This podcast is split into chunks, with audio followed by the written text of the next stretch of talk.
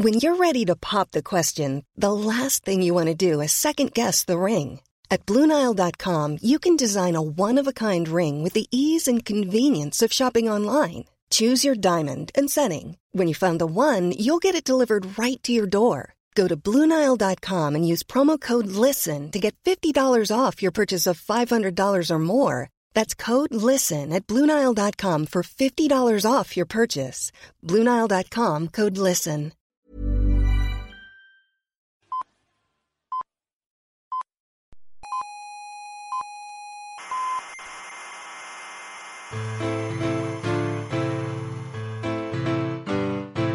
Aquí comienza Coffee Break, la tertulia semanal de la actualidad científica y tecnológica.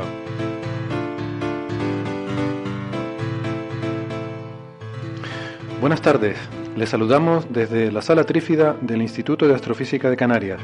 Hoy es día juliano 2.457.234,125. Ya saben que pueden contactarnos por las redes sociales, estamos en Facebook, en Twitter y en Google. Y también nos pueden dejar comentarios, por favor dejen los comentarios, nos encanta oír sus comentarios. Pueden hacerlo en las redes sociales o en nuestra página web que es podcastcoffeebreak.org podcastcoffeebreak.org o también en la página de iBox eh, desde la que se descargan nuestros audios. Allí también pueden, pueden dejarnos comentarios bueno, pues hoy tenemos muchas, muchas cosas porque la semana pasada hicimos este monográfico sobre literatura de ciencia ficción, que estuvo muy bien, creo que ha gustado bastante. Pero, claro, la actualidad científica no para y se nos han, se nos han ido acumulando los temas. Así que tenemos muchas cosas para hoy. Por ejemplo, mm, les adelanto desde ya que vamos a tener más tarde una conexión internacional con un eh, importante centro de investigación de Estados Unidos, eh, en el que vamos a hablar con una colega nuestra que es eh, una gran experta en eso de buscar exoplanetas, que es un tema que como saben está muy en boga estos días. Así que si no tienen nada mejor que hacer, mm, yo les aconsejo que, se queden por aquí con nosotros, que se pongan cómodos, que yo creo que esto les va a merecer la pena y va a estar muy interesante.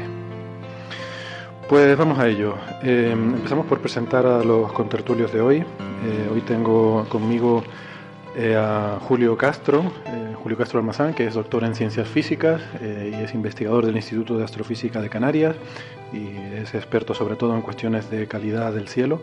Hola Julio, buenas tardes. Hola, buenas tardes. Por cierto, eh, Julio, que he leído el artículo este que escribiste para El País Digital. Em, tenemos una sección en la que algunos colegas eh, colaboran eh, semanalmente con este periódico, que es uno de los más de, más tirada que hay en España.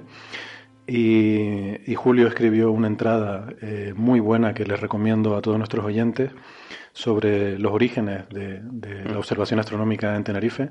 Y en el mundo. Y en el mundo prácticamente. la primera vez que se observaba.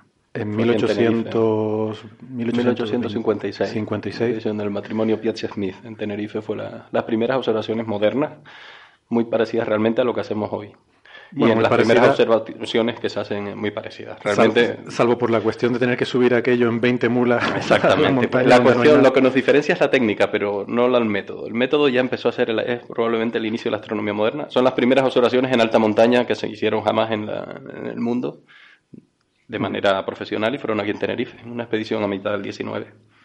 Sí, sí, no, la verdad que es muy interesante la historia porque, claro, te da una idea de cómo en aquellos tiempos era, era realmente una aventura, ¿no? Lo de ir a observar eh, o sea, Indiana Jones en aquella época no sería arqueólogo, sería astrónomo o algo así, ¿no? Irte a una montaña cargado con material científico para, para, hacer tus observaciones. Bueno, eh, también contamos con la presencia del doctor Javier Licandro, que es doctor en ciencias físicas y es eh, también investigador aquí en el Instituto de Astrofísica de Canarias, experto en cuestiones del sistema solar y cosas que se mueven en el sistema solar. Buenas tardes, Javier. Buenas tardes. Bueno, ¿me presentaste como argentino o qué? ¿Ya no, ¿Ya no te vale eso del acento? No vende. Ya te conoce la gente. la verdad es que lo, del acento argentino tampoco te creas tú que nos ha dado el boom de audiencia que yo esperaba. ¿eh? ya no ha perdido. Puedes hablar normal. Si fuera un psicólogo todavía. No, pero hubo una época que da igual, era un anuncio de mermelada, de cerveza, de lo que fuera. Había que poner un argentino, si querías que el anuncio vendiera. Que en España, me refiero, hace unos años, cualquier anuncio, había muchísimos anuncios que ponían una voz en off de un argentino, un protagonista. Igual ni era argentino, pero había que ponerle el doblaje. El de la cerveza, que es de Argentina. Había de todo. Había, recuerdo anuncios, recuerdo de pensarlo, recuerdo de darme cuenta y decir, pero bueno, otra vez, o sea, es necesario que sea que te haga algún argentino para venderte un periódico, yo qué sé. Bueno, y hoy es una tertulia pues así un poco íntima entre nosotros tres porque eh, tengo que decirles que también eh, teníamos aquí, estamos esperando la presencia de nuestro biólogo favorito, eh, ídolo de masas, de José Ramón Arevalo, Joserra, pero eh, bueno, pues eh, José Ra ha sufrido un pequeño percance ayer, un, pequeño accidente de tráfico, nada grave, que, no se preocupen sus millones de fans, que José Ra está perfectamente, pero bueno, hay alguna cuestión ahí de chapa y pintura que, tiene que, resolver y, nada, me ha llamado para, me ha pedido eh, que, le disculpara ante la audiencia. Ya encontré una excusa para escaquearse. Sí, sí, ¿qué le vamos a hacer? Venga, José Ra. Yo sabía que esto de no pagar, al final, tarde o temprano, nos iba a acabar pasando factura. Pero bueno. Esta em, tertulia sin José no es lo mismo. No es lo mismo, no es lo mismo. Estamos echándolo de menos, porque además ya llevamos varios programas sin él.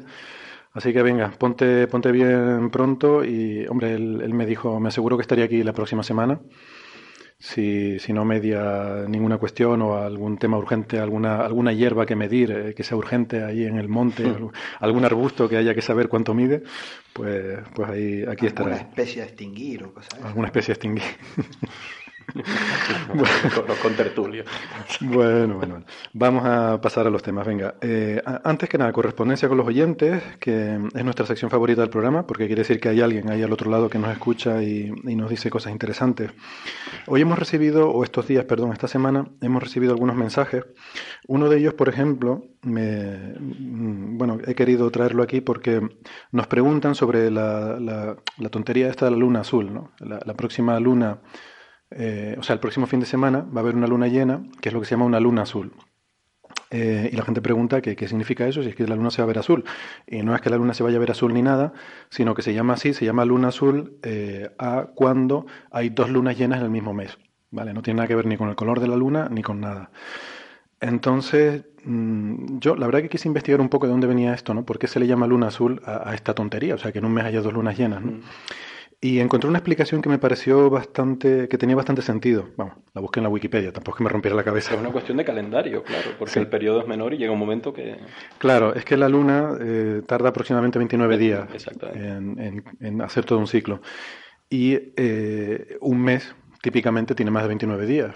Entonces suele haber una luna por mes, pero de vez en cuando cuadra con que hay, hay dos en el mismo mes. ¿no?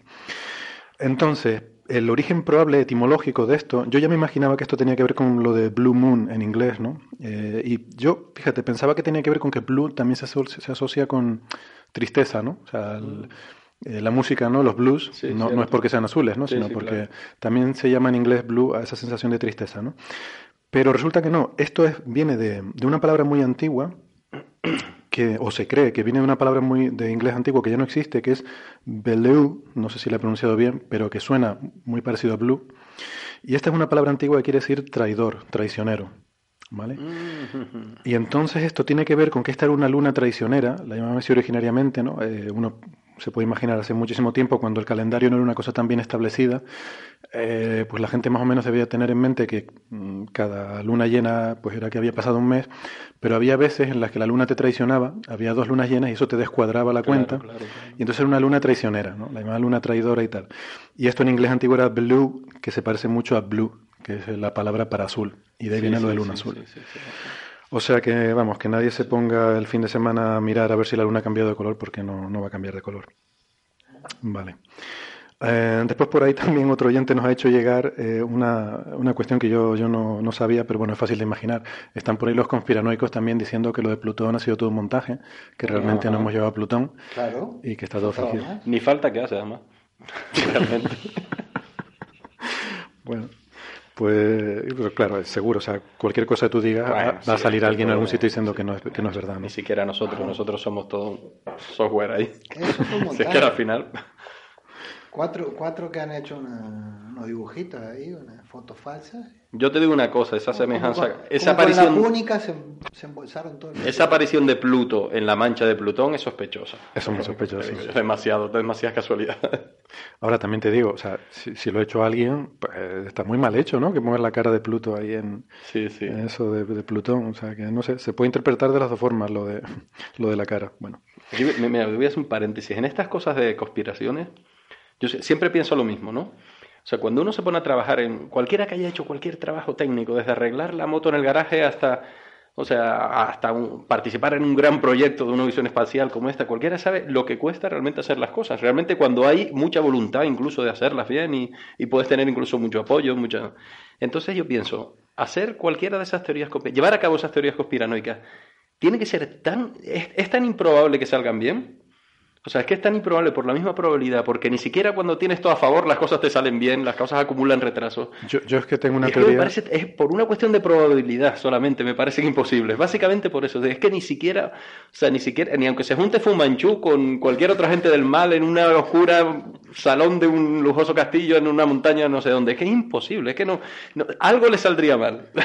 Yo, yo creo que estas cosas, yo, yo tengo una teoría de conspiración, que es que las teorías de conspiración eh, son cosas que nos intenta colar alguien que no quiere que, que creamos que la verdad está ocurriendo, ¿no? La verdad, ¿no? Que está la Pero vista y tal. fíjate, a mí, lo- a mí sin embargo, lo que me hace desconfiar de las teorías de la conspiración es que puedan pasar tantísimo tiempo involucrando a tantísima gente Mm. Y que eso no se acabe sabiendo, no se acabe descubriendo. O sea, vamos a ver, en mi casa somos cuatro y a mí me es imposible guardar el secreto del regalo de cumpleaños de mi mujer dos semanas. Sí, sí, es cierto. Entonces, es cierto, sí, sí, sí. Eh, un proyecto esto que involucra a miles de personas, tenerlo guardado durante 30 años, Es yo, imposible. yo pienso, tú puedes engañar a, a un grupo pequeño de gente mucho tiempo o a un grupo grande de gente poco tiempo. O sea, durante tres meses tú puedes crear una ilusión de que se ha hecho algo, ¿no? Pero yo no creo que 60 años después aquello se mantenga. Imposible. Es imposible, eh, pero, pero bueno, así. de todas maneras hay algo, bueno, hay algo también antropológico ahí, ¿no? La necesidad de creer, de creer, de dar explicación. Llevamos muy mal la incertidumbre como concepto, como ser, como, como especie viva, ¿no? Sí, y además, ahí, y ahí buscamos creer en, buscar explicaciones y si no las hay, pues tenemos que inventarlas. Hay no, una y además hay una historia que tiene que ver, eh, porque a mí siempre me ha intrigado el por qué las religiones, ¿no? En, en todas las, a, a través de todas las barreras culturales y Eran étnicas siempre ha habido religiones, ¿no? Y leí hace poco un, un trabajo interesante, ¿no? Un artículo que hablaba de eso y, y decía que tenía un origen evolutivo en el sentido de que, o sea, no, no hablo ya solo de las conspiraciones, sino del, del Fu Manchu que tú mencionabas, el pensar que hay alguien que mueve los hilos de todo, que lo controla todo. Eh, Eso al fin y al cabo es un concepto religioso, o sea, la figura de un ser todopoderoso que controla todo lo que pasa para lo bueno y para lo malo, ¿no? Y eso tiene un origen, o se puede explicar con un origen antropológico, porque cuando algo ocurre, eh, o sea, nuestro cerebro tiende a creer que eso eh, está originado por una causa consciente, más que por la naturaleza y tal. Sí. Y el ejemplo que ponía es muy claro. O sea, si tú eres un poblador de las praderas primitivas y oyes un ruido de una rama que se rompe, Mm. eh, si tú piensas que bueno que ese ruido no tiene ninguna razón de ser y que te lo puedes lo puedes ignorar tranquilamente, tienes menos probabilidades de sobrevivir que si eres receloso y piensas que ese ruido viene de alguien que está un caminando, oso. un, un oso que, te va a comer, detrás, que te va a que te va a comer. comer. Entonces ya, ya. hay un cierto mecanismo de defensa del cerebro de Sí, asociar sí, una conciencia a cualquier cosa que vemos, ¿no? Sí, yo, bueno, no quisiera alargar el tema, pero sí hay dos, bueno, porque además este tema da, bueno, como entremos por aquí vamos a terminar el programa, pero, pero sí hay dos aspectos. Uno que me gustaría diferenciar, uno es la religiosidad, que sí es un aspecto muy eh, asociado a la naturaleza humana, y luego el aspecto de la religión, que es la construcción social Sí. basada en ese sentimiento. Entonces la religiosidad sí existe, la religión es una construcción social realmente, ¿no? Y entonces, en base a eso... Sí, no, yo me refería a eso, ¿no? A, a esa, a ese asociar una voluntad, Exactamente. mm, todo lo que ocurre, ¿no? A Y luego la otra nota que quería dejar es que, bueno, que también tiene que ver un poco lo que decía antes, ¿no? Nos cuesta mucho el concepto azar. O sea, nuestro cerebro es muy determinista. Las cosas tienen que ser absolutamente causales. Una cosa causa otra y tal. Perdón. Sí, Y por lo tanto, eh, bueno, y que eso lo vimos, ¿no? Eso lo vivimos en el campo de la física a finales del 19. Hizo falta, o sea, el- el- la explicación determinista estaba, empezaba a fracasar. Hizo falta introducir la estadística, trabajar. Hay cosas que no podemos realmente predecir de una manera causal un fenómeno seguido de otro. Y el la introducción de la estadística fue muy dura colectivamente para el mundo científico. ¿no? Imagínate, realmente costó mucho entender que el azar puede entrar en juego o que al menos no puedes llegar a controlar todas las variables de un sistema, ¿no? Y eso es lo que subyace detrás de todas estas cuestiones también de la religiosidad. Sí.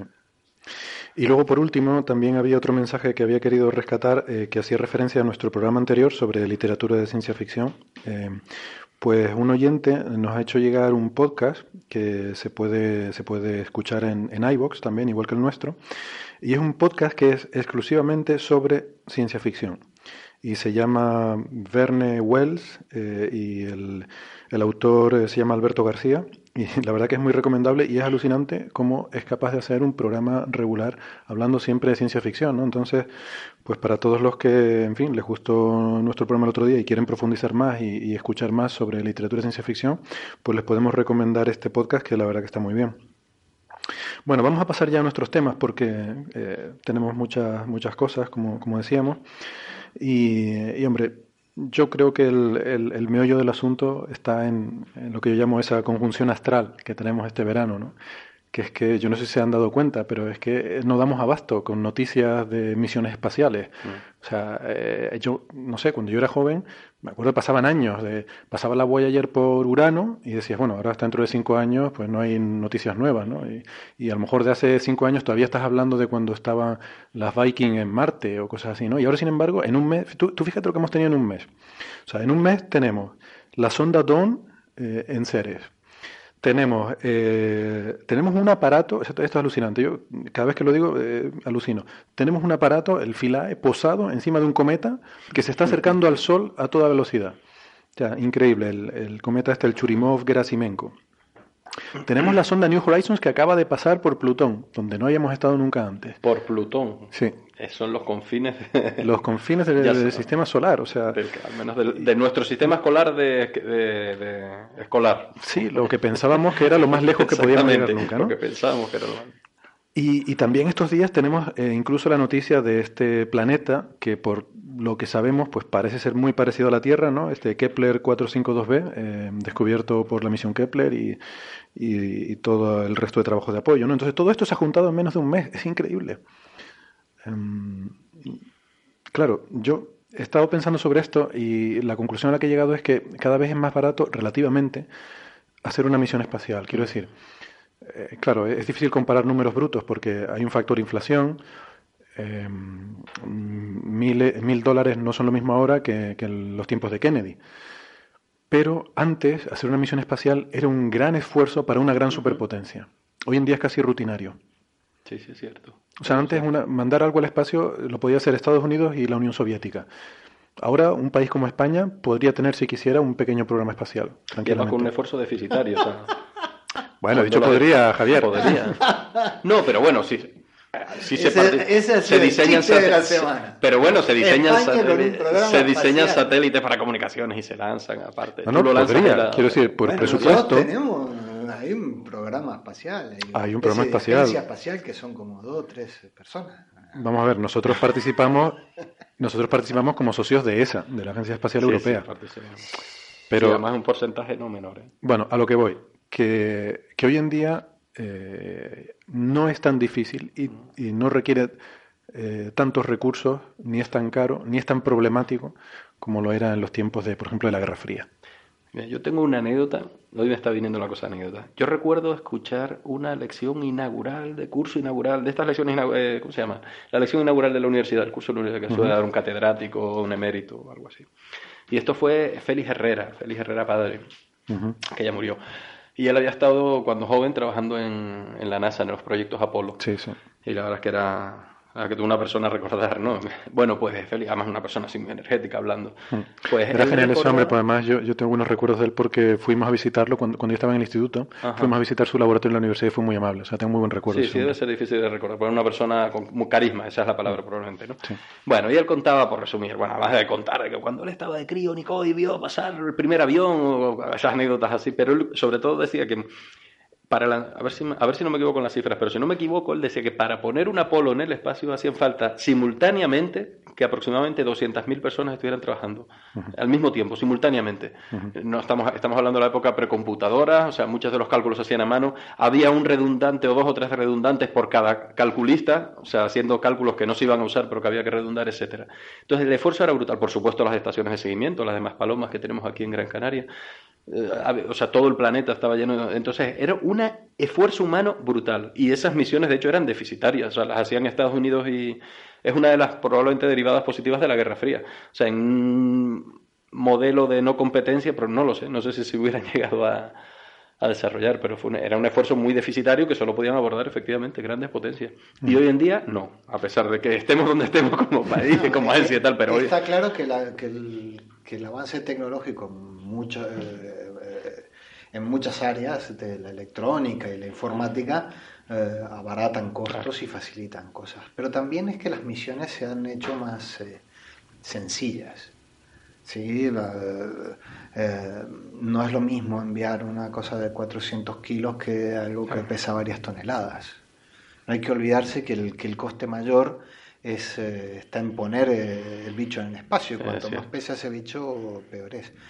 Eh, Pero también hemos ido aprendiendo más, ¿no? O sea, yo entiendo que al tener cada vez más experiencia somos capaces de optimizar más y mejor todo el proceso. O sea, no, no solo la masa, sino todas las pruebas que hay que hacer, todas las verificaciones, los 14 modelos de escala que hay que hacer para antes, para, para hacerle todas las perrerías, para asegurarse que aquello va, va a resistir las condiciones. Pero Héctor, cada vez... si, tú mira, mira abajo en instrumentación, el, aquellos viejos instrumentos para el song que se hicieron aquí en, Tenerife, no sé, en la década de los 70, los 80, que se hicieron aquí en IAC, los 80. En los 80, sí, creo. ¿Eh? Creo que son de los... Que es un cacharro enorme, lleno de mm. placas de electrónica, que debe pesar 15 kilos. Seguro que eso ahora lo pones en un ASIC de gramos. Claro, claro. Seguro, seguro. ¿Entiendes? Entonces, ya el coste de poner eso en el espacio es infinitamente más bajo. Infinitamente más bajo, sí, eso está claro. Eso, ese avance en la miniaturización. Eh, eh, ya te, te, baja un montón de costes. Que ahora tú tengas un ordenador que te puede hacer los cálculos en segundos, que antes llegaban a hacer este, eh, eh una, tropilla de señores este, calculando con, la, con las Texas Instruments o con la regla de cálculo. O con primitivos ¿Eh? de los 60 reglas de cálculo. Era, sí, sí, sí, eran reglas de cálculo. Regla de cálculo, o sea, no es igual. Evidentemente eso, eso abarata costes. Claro, claro. Yo creo que eso es la causa. Porque hay que decir también que a pesar de que ahora hay más misiones, el presupuesto en espacio es por lo menos el, de NASA debe ser fácilmente dos órdenes de magnitud menor. Claro, es que antes era un arma de guerra prácticamente, ¿no? O sea, antes era una cosa y, y, ahora, claro, y ahora ya no lo, ya no lo, ya no es así, ¿no? Em, bueno, a mí me gustaría que repasáramos un poco todo esto que está pasando, ¿no? Pero quizás vamos a dejarlo para más adelante porque sé lo que va a pasar, nos vamos a poner a hablar de estas cosas y no vamos a hablar del resto de noticias, así que... Además le viene bien que condensen, yo creo que cuando una de las cosas que mejor se puede hacer cuando hay una nube de información variada y tal es dejar que se deposite porque al final saldrá el condensado, y aparte, si no, te vuelves loco. Yo también creo que la ciencia necesita aburrirse un poco, o sea, igual que una persona cuando estás corriendo, corriendo todo el día de un lado para otro con un montón de cosas que hacer, o sea, mm. no tienes tiempo para realmente pensar sobre las cosas y hacerlas, yo ahora mismo estamos recibiendo una sobredosis de datos e información. ¿Te referías a eso? Sí, sí, sí, es que exactamente, es verdad, hace falta que se deposite un poco y entonces se te va a saber dónde están realmente las perlas, es que ahora todo brilla, que, todo... Sí, sí, no solo en misiones espaciales, ¿eh? incluso en instrumentación no todo Lo que brilla son perlas. Pero no, exacto. exacto, no todo lo que brilla son perlas. O sea, ahora estamos, yo estoy, estoy con la impresión de que estamos con la primera luz de todo, la primera imagen de no sé qué, que es la más espectacular, la cogemos, la enseñamos al público y tal, pero luego hay todo un montón de ciencia que se hace, que tarda mucho tiempo, que se hace explotando realmente los detalles de los datos, que es súper importante, pero resulta que en el proceso que estamos haciendo eso, resulta que ya ha aparecido el nuevo instrumento, la nueva misión, y entonces nos volcamos en eso porque va a sacar resultados súper espectaculares, eh, tu Science, tu Nature, tu, tu artículos de, gran impacto y no estamos haciendo la ciencia eh, de, hormiguita, de, mm. del el sacarle realmente todo el jugo, exprimir hasta el máximo de los datos que nos llegan. ¿no? Y, para eso hace falta ese que se asiente el polvo. En ese sentido, se ven dos estilos muy marcadamente diferentes. Eh, NASA tiene un estilo muy impactante de sus presentaciones. Todos estos, estos días hemos visto más de una vez eh, las, ruedas de prensa que dan, ¿no? es toda una presentación mm. espectacular y uno lo compara con, con, las noticias de que vienen de la ESA, de, del Rosetta. Mm. Eh, y, debo decir yo que con, creo que Rosetta tiene resultados eh, a día de hoy muchísimo más impactantes que los de Plutón, en un montón de aspectos. Y las presentaciones son de, una pobreza franciscana, ¿no?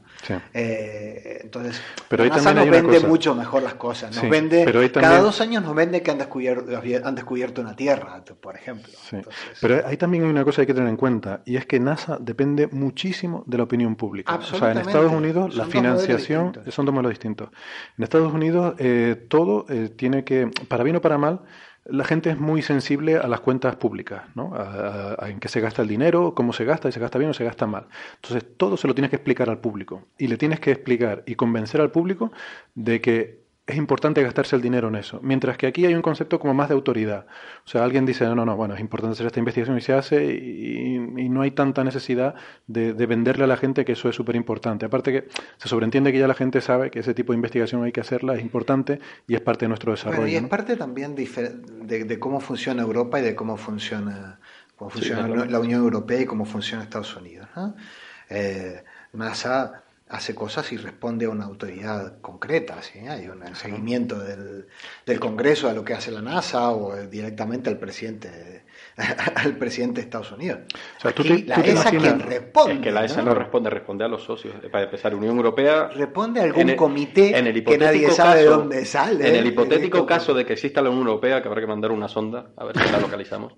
Pero esa, en cualquier caso, no es un órgano dependiente de la Unión Europea tampoco, es un órgano independiente, es un órgano De, de, socios europeos. Sí, pero que se financia. Se eh, financia por dinero, de los socios. Es mucho, es mucho más. Pero que no eh, tiene que dar esas cuentas, sí, yo estoy de acuerdo con Javier. O sea, el equivalente sería, tú imagínate que el director de nuestro instituto, por poner un plan nacional, que el director de nuestro instituto tuviera que ir una vez al año al Parlamento Español. A rendir cuenta ante los parlamentarios de en qué se gasta el dinero del IAC. Claro, estaremos todo el día aquí descubriendo, bueno, marcianos. De todas maneras, el modelo probablemente, a mí la verdad es que no me gusta, o sea, quizás yo me sitúo en medio de los dos modelos. Me gustan muchas cosas del modelo americano, pero luego tiene una derivada negativa, ¿no? Estás demasiado vendido a proyectos punteros, a proyectos que tengan cierto nivel de... Claro. O sea, abandonas un poco la ciencia base. Bueno, necesitas, necesitas algo que puedas vender. Pero son cosas distintas. Aunque también... Tenemos en cuenta que NASA no es una organización científica, es una agencia espacial. Bueno, en el caso de NASA. Pero ellos, ellos no hacen la ciencia, entre comillas. O sea, ellos ponen el cachorro en el espacio, sacan las imágenes y tal. Y luego hay universidades e instituciones científicas que son los encargados de hacer la ciencia con esos datos. NASA bueno, pero es lo mismo que dinero para que se haga NASA pone dinero para que eso se haga, sí. Es, es muy parecido a la ESA en ese sentido. De hecho, ESA cuando el satélite, ellos ponen el satélite, hay, bueno, hay misiones que se han abandonado en el momento en el que se ha considerado amortizada en el tiempo que tenían de, de vida, a pesar de que probablemente pudieran haber seguido produciendo ciencia más tiempo, pero eso no es el trabajo de ESA. Y a la NASA le pasa algo parecido, ¿no? Entonces el modelo probablemente, no lo sé, o sea, es un modelo intermedio, el modelo americano, que te obliga a tener que... De todas maneras, también ocurre que cuando tienes que, sabes que tienes que vender los productos, si de verdad consideras que te llega a interesar algo hipotéticamente menos espectacular, o sabes, pues vas a saberlo vender, ya le buscarás la lista bonita. Y eso ocurre, eso es un entrenamiento social. Cuando tú sabes vender algo, cuando estás acostumbrado a tener que tener que defender, romperte la cara delante del que te presta el dinero, al final tienes herramientas. Entonces, el día que te pongas a estudiar pues igual algo que te pueda a priori era menos vendible, un algo de ciencia básica, da igual porque probablemente vas a saber cómo vender la rentabilidad de ese estudio, lo que sea. Y eso también lo tienen, por eso el modelo americano al final es muy dinámico, ¿no? Pero es cierto que te has el, modelo, el, modelo de NASA es infinitamente mejor que el de ESA, no te quepa la más mínima duda. Eh, yo he trabajado para misiones de ESA y estoy trabajando para misiones de NASA. ¿Eh? los científicos americanos que la NASA tiene trabajando para esas misiones, la NASA les da, les da dinero, les da dinero para viajar, les da, les da, les paga parte de su sueldo, contratan gente eh, para trabajar con esos científicos. En la ESA, con suerte, te dan las gracias. Es que Hay, un, hay un cambio de modelo, pero, no, eh, no, pero es más allá de la agencia espacial. Por ejemplo, yo trabajo con para caracterización de observatorios usamos datos atmosféricos muchas veces. O sea, no hay nada mejor que ir a un servidor americano a buscar datos. Datos pagados muchas veces, obtenidos con dinero público americano. Los datos de la NOAA, de las agencias estatales americanas, normalmente van a estar en abierto, fácilmente eh, bajables, o sea, descargables, eh, los datos europeos siempre son un horror, incluyendo los de las agencias nacionales, los de la EMET, siempre va a ser más difícil. Yo no digo que sea imposible, pero a veces llega a ser incluso imposible. Y en cambio el modelo americano no. El dato se ha dado, es un servicio que se da y ya está. Entonces, en general el modelo trasciende, incluso a nivel mundial. Quiero decir, yo desde aquí me bajo los datos americanos. Eso tiene que ver también, Yo desde aquí me bajo los datos americanos de, mis, de la estación que tengo al lado de mi casa. Eso es lo que quiero decir. Pero eso, eso tiene que ver también, eh, bueno, es que nos vamos a alargar con esto, no, no quiero mucho. Pero creo que eso tiene que ver también con la necesidad de justificar lo que haces, porque luego ellos tienen que presentar qué se ha publicado con eso. y cuanto más accesibles tengas tus datos, más publicaciones va a haber. Y, así es como ellos van a justificar, mire, se ha publicado todo esto con nuestros datos, por tanto el dinero ha estado bien invertido. Y ellos responden, responden al, al, quien, le da, quien les da el dinero, que es en definitiva el, Congreso, en este caso, el pueblo. A través del pueblo, a través de, su Congreso. Aquí la ESA no responde a nadie. No, de todas maneras, una última ruptura de lanza y no nos alargamos más, sino que, pero a favor de la Agencia Espacial Europea.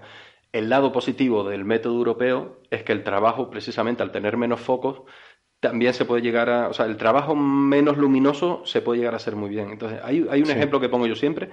el programa de eh, la Estación Espacial Internacional o sea, tiene un sistema de transporte que son unos sistemas de cargueros. Los cargueros básicamente es un container que se pone en órbita, llega hasta la estación, vacía mercancías y repuestos, se llena de basura y se estrella en la atmósfera. Básicamente ese es el programa de cargueros.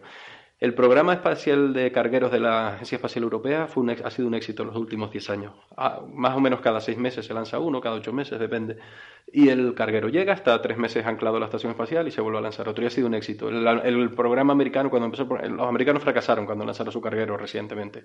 Y tuvieron que ir a los japoneses y etcétera, ¿no? Porque la Agencia Espacial Internacional, pues es internacional. Quiero decir que hay cosas que son muy poco luminosas, que en es un trabajo tecnológicamente de una enorme calidad con un resultado excelente, pero que es más difícil de vender. Que el carguero Julio Verne llegó, puso los repuestos en la Estación Espacial Internacional, se llenó de basura y se estrelló en la atmósfera perfectamente, como que esperar. Bueno, pues eso ocurre y no es fácil de hacer. Eso no genera titulares. No genera un titular, no, no es Plutón. No, los dos, exactamente. Está claro que los dos modelos tienen, sí, sí, tienen sus ventajas e inconvenientes. ¿no? Y, es fácil de entender por qué en ambos casos se hacen las cosas como se hacen. O sea, no, eh, está claro. De todas formas, bueno, ¿qué les parece si repasamos un poco las noticias? Eh, porque yo creo que esta, esta conversión está interesante, pero, pero bueno, también aquí nuestro objetivo es ser un poco, informar un poco a la gente, ¿no?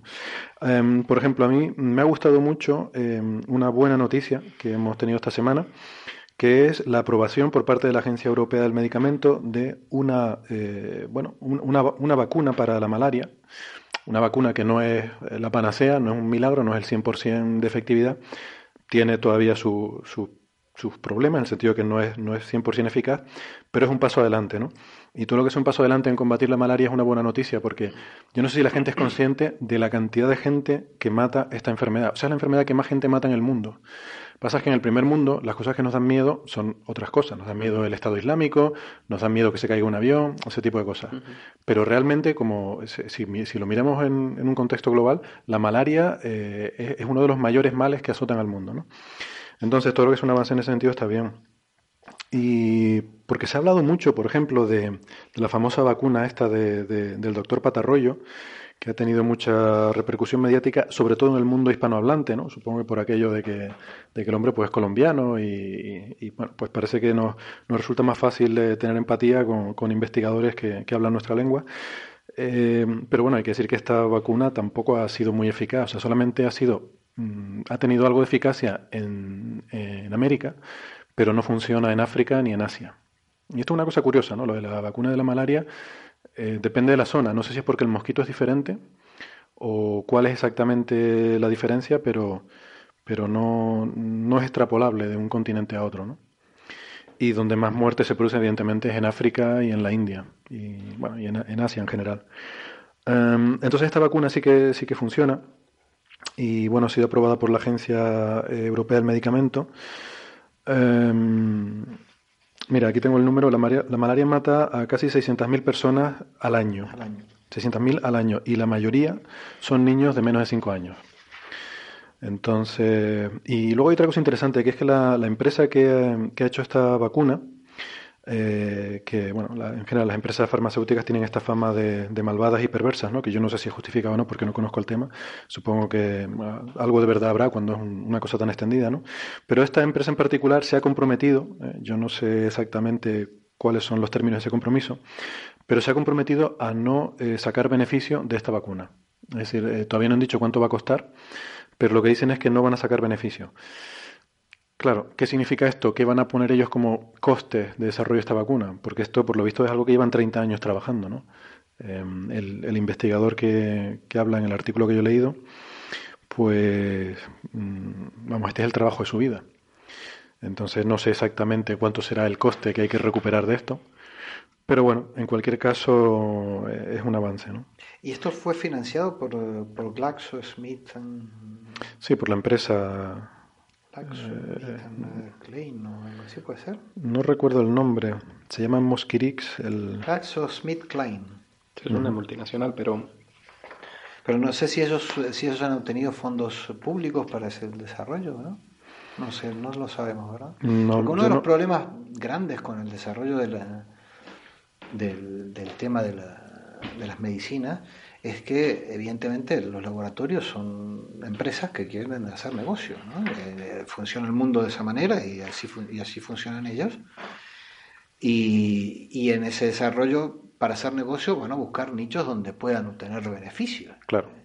Y evidentemente África no es un sitio donde, donde uno se espere que puedan vender ninguna cosa medianamente cara porque no la va a comprar nadie. Claro. Hombre, siempre se ha criticado eso, ¿no? Que el foco de las grandes farmacéuticas es los, los, ancianos del primer mundo. O sea, las medicaciones para, bueno, para la diabetes, por ejemplo, que es una enfermedad muy del primer mundo, ¿no? Donde la gente puede pagar tratamientos caros, ¿no? Evidentemente en el tercer mundo no es algo rentable. Entonces, ahí es donde yo creo que los gobiernos también deberían hacer su inversión. ¿no? Que eso, eso, es, eso es una de las razones fundamentales por las cuales debe haber investigación pública en, en, en, todos estos campos. Yo, yo lo que creo que no tiene sentido, pero en, investigación, como en televisiones, como en cualquier cosa, es competir con lo privado. O sea, no. vamos a ver, si eso da beneficios, pues ya habrá quien lo haga, ¿no? Lo que tú como, eh, como, como gobierno tienes que centrarte son en las cosas que no van a ser los otros porque no son rentables. ¿no? Me parece a mí, vamos, pero, es que, Eso es lo que tenemos que asegurar, ¿no? En investigación que se haga eh, en aquellas cosas aunque no sean rentables, pero si son necesarias, con las enfermedades raras. Claro. El problema es que la rentabilidad es difícil de definir a priori.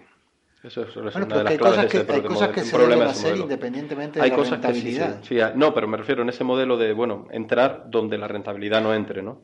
perdona, Javi, me acabo, acabo de acordar ahora, me ha venido un flash sobre lo que tú preguntabas de los fondos públicos. No, pero esta gente ha tenido mucha financiación de la fundación de Bill Gates, de Bill y Melinda Gates que es una fundación, o sea, la verdad que el, Bill Gates me parece súper admirable lo que el tío ha hecho, o sea, lo de robar dinero a los ricos para dárselo a los pobres, es un poco lo que él ha hecho con Windows, ¿no? Eh, se ha dedicado a timar al primer mundo vendiéndole un producto carísimo. De mediocre calidad. Para luego, para luego, con el 80% del dinero que ha ganado con eso, ha creado esta fundación y además, que eso ya de por sí me parece encomiable, pero es que luego ha dado un paso más, que a mí me parece todavía más, en lo, en lo que yo creo y que no se suele hacer, que es que el tío ha dicho, bueno, tengo un montón de dinero, para intentar mejorar el mundo. ¿Cómo lo voy a hacer? Entonces ha tomado una, una visión científica del asunto.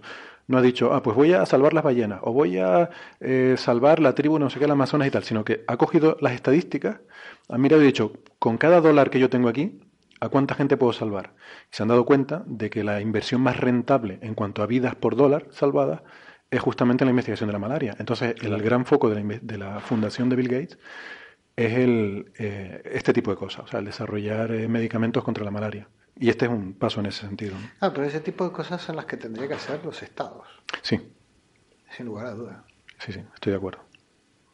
Bueno, pues eso, eso está bien. Hombre, esta, por ejemplo, esta vacuna mm, disminuye un 30% la, la probabilidad de contraer la enfermedad. O sea, que no es que sea tampoco aquí un, milagro, pero es eficaz. Quiero decir, no es placebo. Bueno, pero eh, Vamos a ver, un 30% de 600.000 es mucha gente. Sí, es mucha gente. Sí, no, por supuesto. Cada año. Es mucha gente. Claro. Sí, sí, sí. Y luego tiene otros problemas, ¿no? Hay que poner eh, cuatro dosis eh, a los niños y no vale para menos de, de, tres meses de edad, creo que era o algo así, pero bueno, pero es un, es un gran avance. Bueno, eh, no sé, llevamos bastante rato hablando. Em, yo tenía aquí una frase de, de, Stephen Hawking que creo que podemos pasar un poco rápidamente por el asunto, ¿no? que ha creado junto con un millonario ruso mm, un, bueno, una recompensa, un premio para, para buscar inteligencia extraterrestre. ¿no? Creo que eran 100 millones de dólares o algo así Y... si la buscan en la Tierra, ¿se encuentran? Ya, pero bueno, es que yo creo que es más difícil encontrarla fuera. Digo, es que es más fácil encontrarla fuera. pero, pero que a mí me sorprendió esto porque este hombre había dicho hace poco que, si, que mejor no buscar extraterrestres porque si no vienen y nos aniquilan, ¿no? Entonces no sé qué hace ahora promoviendo que... Sí, es, es que es un... Es todo un tema, ¿no? Eh, buscarlo sí, pero no dejar que nos encuentren. Ese sería el chiste. Ah, eh, de forma pasiva. Buscarlos. Buscarlos, pero sin emitir, sin emitir nosotros señales, sino... sino dedicarnos a recibir. A escuchar. Y, si, si, descubrimos dónde están, intentar no mandar nada para ese lado. No, ir, nosotros a aniquilarlos a ellos. Ah, pues, Una aniquilación preventiva, ¿no? Es que, es, que es verdad. Somos muy aniquiladores, o sea, no nos las echemos tampoco de pobrecitos. O sea, realmente si encontrásemos cómo da igual en qué estadio de la evolución esa civilización. la, probabilidad de que llegamos y la armemos eh, no, es, no es nula. Alcanza a ver la historia de, la humanidad, ¿no? Eh, y ves que la civilización más avanzada se come a la, a la otra cuando la encuentra. Hombre, yo ahí también tengo, bueno, no, no, quiero entretenernos en eso, pero hay un tema también de lucha por recursos, que yo creo que no se daría en este caso. O sea, si hay una civilización a 500 años luz de aquí, o sea, no hay absolutamente nada que te compense tirarte 500 años luz de viaje para ir a buscar nada ahí que no puedas conseguir mucho más barato y mucho más fácil por el camino, por el camino sin ir tan lejos. o sea, la única cosa interesante sería eso, esos bichos. Lo que sea. Yo creo que es más interés científico que mano de obra, ¿no? Pues mano de obra tenemos aquí también. Más barata. ¿Tú sabes lo que es traer gente desde 500 años luz de distancia? Hay gente más cerca. Yo creo que a mí este tema me provoca, además estuve leyendo a raíz de que sabía que íbamos a comentar esto, pero me provoca una sensación de de, a ver cómo lo digo, de esfuerzo perdido, de búsqueda absurda. O sea, porque además es una cuestión también, primero la cuestión técnica puramente de búsqueda, ya sea emitiendo nosotros algo o recibiendo, porque claro, nosotros recibimos luz de las estrellas porque es que las estrellas es un bombazo de energía produciendo luz, es que si no, no vemos nada. Entonces nosotros lanzamos un láser para que, que el láser bueno, se lo explicamos a los oyentes, los, láseres que uno ve como una línea de luz realmente, o sea, tienen la naturaleza física de la, de la, luz coherente, hace que se vaya, es lo que se llama la divergencia, la luz se va abriendo, por lo tanto la energía que tú emites se va dispersando hasta que llega un momento que, qué sé yo, ¿qué láser tenemos que enviar para que un fotón pueda ser detectado por alguien en no sé dónde? Nada, es probablemente, no hay manera, o sea, tendríamos que emitir la Tierra entera como un gigante láser emitiendo, o sea, tendríamos que convertirnos en un sol. Y, por lo tanto, a la inversa, ¿no? O sea, ¿qué estamos buscando? Ondas de radio, tres cuartos lo mismo. Por eso se ha buscado tradicionalmente con ondas de radio. Se entiende que podrían viajar más tiempo. O sea, con el láser me parece directamente. Entonces, eso ya es una cuestión técnica de probabilidades. Luego, y luego las escalas temporales. Estaba, mm, hay una cosa que se llama paradoja de Fermi sobre la vida inteligente, ¿no? Y, y, habla de que realmente, o sea, tendríamos que habernos topado con vida inteligente por una cuestión de probabilidades, mirando el número de planetas tipo Tierra con estrellas tipo solar que hay ya no en el universo, sino dentro de la Vía Láctea. Hay aproximadamente, creo que, eh, como 100, por cada grano de arena que hay en la Tierra, hay 100 planetas terrestres. Hay como 40.000 millones en la galaxia. ¿no? y, entonces, y, si un porcentaje mínimo de esos hubiera desarrollado una vida parecida a la nuestra, nos quedaría, aún así, estamos, seguimos hablando de millones de civilizaciones que podrían estar incluso en estadios superiores porque hay planetas tipo Tierra que tienen el doble que da de la Tierra entonces, el doble de edad significa no 4.500 millones de años, sino igual 8.000 millones de años. Entonces, eh, ya, pero, pero ahí ya te metes en la cuestión de Drake. Ahí tienes que ver cuánto tiempo pasa una civilización en ese estadio antes de lo que se está odiando, ¿no? O sea, si, a nosotros nos pusieran en contacto con alguien al que le llevamos mil años de... O sea, alguien al que nos lleve mil años de, evolución en la carrera de la civilización, sería lo mismo que ponernos nosotros en contacto como un medieval. O sea, alguien del medievo se quedaría alucinando. Un millón de años es ya hablar con monos.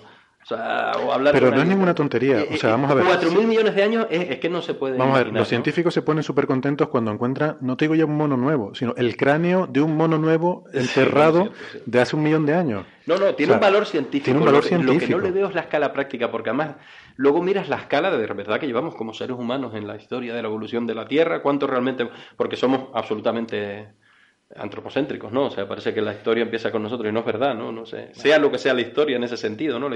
Entonces, yo creo que tengo cierta sensación de nada, de esfuerzo y que no vale la pena ni abordarlo.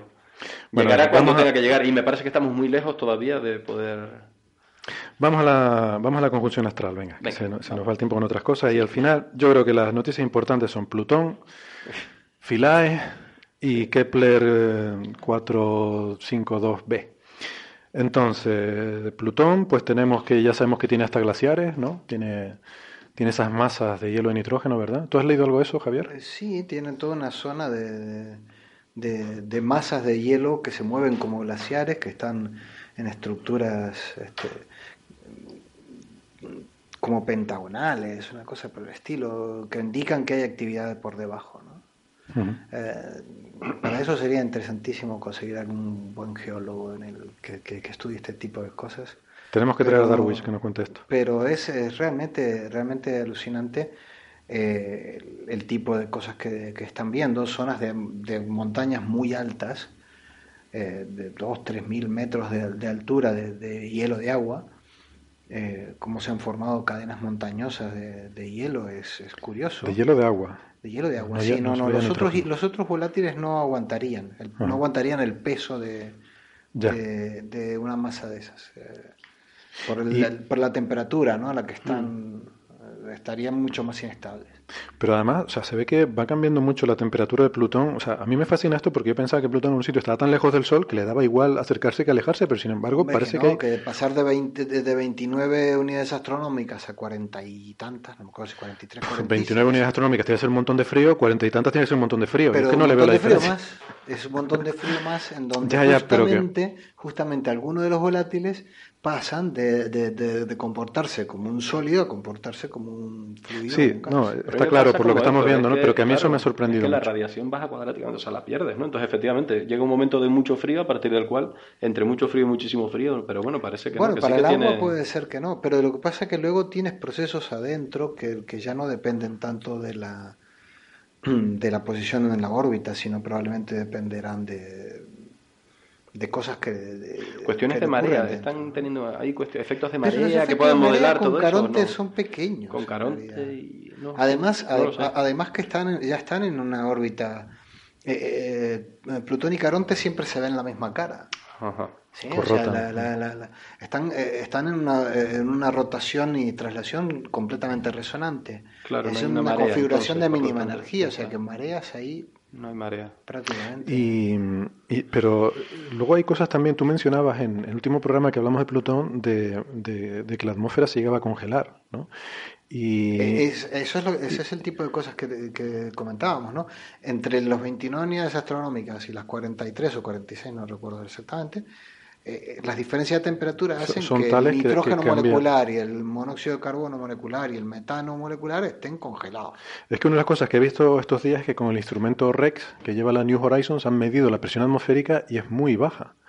comparada con, según ponen, medidas anteriores, que, pero eh, no sé, por lo que vi ahí, hay medidas hace muchos años que a mí me sorprendió también eso, que por lo visto hay medidas, supongo que tomadas con telescopio de las, tierra. las medidas de la presión y, la detección de la atmósfera de Plutón viene a partir del estudio de, ocultaciones de estrella por Plutón. Ah, Plutón se mueve, pasa por delante, de la estrella, Y al, pasar por delante de la estrella, si, si Plutón no tuviera atmósfera, veríamos como que pasa con una, con una cuchilla, ¿no? En el momento en que llega, el brillo de la estrella se apaga de golpe muy rápidamente. Porque le toca una cantidad. algún efecto de difracción de por medio, pero básicamente se apaga en cuanto el, en cuanto el limbo de Plutón, el borde de Plutón toca la, pasa eh, por el por delante de la hmm. estrella.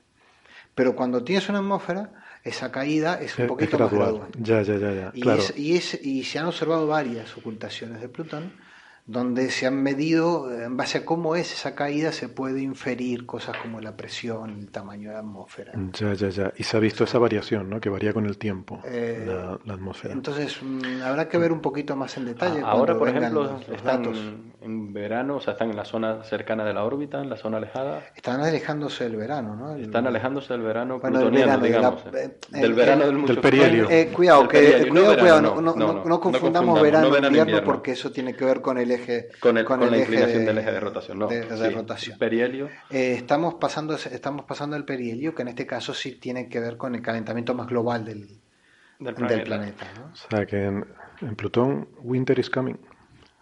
Winter is coming, sí, sí. Son años de invierno. Son años de invierno. A ver, a ver si no bajan. a ver si vienen los, los zombies ahí. Los zombies. Ah, qué bueno. Bueno, Pero pues... es que sí, el, el, el, tema de la atmósfera de Plutón es, es, algo que, vamos, como decía antes, estoy muy interesado en ver qué, qué más nos dan los datos de, los Sí. datos de New Horizons. No, claro, ahora hay que ir viendo, porque claro, New Horizons pasó por allí, pero la telemetría es tan limitada que hasta pff, mediados del año que viene o finales del año que viene vamos a estar recibiendo los datos, o sea, no datos nuevos, sino esos datos que tomó del, del encuentro con Plutón, todavía no los está mandando ahí a cuentagotas porque no hay suficiente ancho de banda con Plutón. Claro, ¿eh?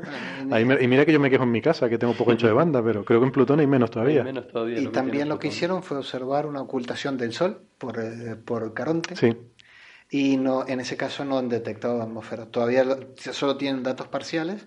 Pero, oye, ¿has visto la imagen, eh, la imagen que sí que hay de Plutón, que es muy espectacular, que se ve el anillo El- de esa atmósfera alrededor, ¿no? Que por lo visto ha sido sorprendente también, de que tiene capas de hidrocarburos, eh, es una atmósfera con, con capas de hidrocarburos ma- mucho más alta de lo que se, eh, sí, el polvo, ne- polvo neblina, de hidrocarburos, sí. como- Claro, que lo que está, Como las nubes de Calima que tenemos Las nubes de aquí, Calima.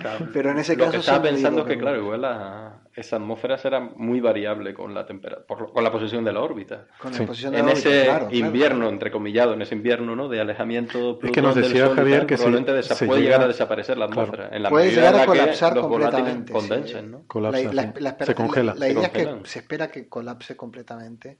Lo que quede. Y igual, en cambio, en la, en la posición próxima al Sol, en la órbita, en la, en la- en la zona próxima al Sol, pues igual es donde tenemos esas medias, ¿no? Y, y lo Más otro que se ha visto es que, es, eh, que es muy interesante es que tiene una cola iónica. Ah, sí, ah, no sabía. Tiene, eh, claro, le- mucho de ese gas, el gas eh, de la atmósfera que se escapa, Ujú, se va va, quedando. en, el vale, momento en vale. que llega al espacio se ioniza con mucha facilidad por la interacción con la, con la radiación solar o con los rayos Y cósmicos. que es el campo magnético Y el solar que campo lo hace... interactúa con el campo magnético Bueno, solar. esto, y esto si ya es un queda- escándalo. O sea, empezamos con un planeta, hemos pasado un planeta, que Es ahora que- lo pones de cometa ya. Ahora es un Se come- acabó es- super cometa. Yo me voy a ya no participo. Lo quieren convertir en cometa. El próximo, plan- el próximo programa ya no sé qué será Plutón. O sea, que Será- a andar por casa y tal. Cometa. Bueno, venga, oye, vamos a, vamos a pasar a cola. seres, venga, que está lo de las manchas blancas estas, que llevamos tres meses desde Eh, que vamos empezó. a esperar un poquito más. Vamos a esperar un poquito unos más. días. Ya están, ya están bajando a, la- a, a Ceres a una órbita más cercana. Que creo que va a ser. ¿Cuándo llegan a la órbita más cercana? Eh, El ahora 14 en unos era- días de agosto. en- Ahora en en agosto. mitad 14 de agosto, creo recordar. Mitad de agosto, yo creo que ahí ya vamos a poder. Ah, no, no, lo estoy confundiendo con el 14 de julio, que era, era la de, de- la de New Horizons. la de. New En, Horizons. en agosto, Es en en agosto, agosto, en agosto llega a, a- a la- a- A no la es a la órbita más más, baja, es la es, la anterior a la Mm. más baja.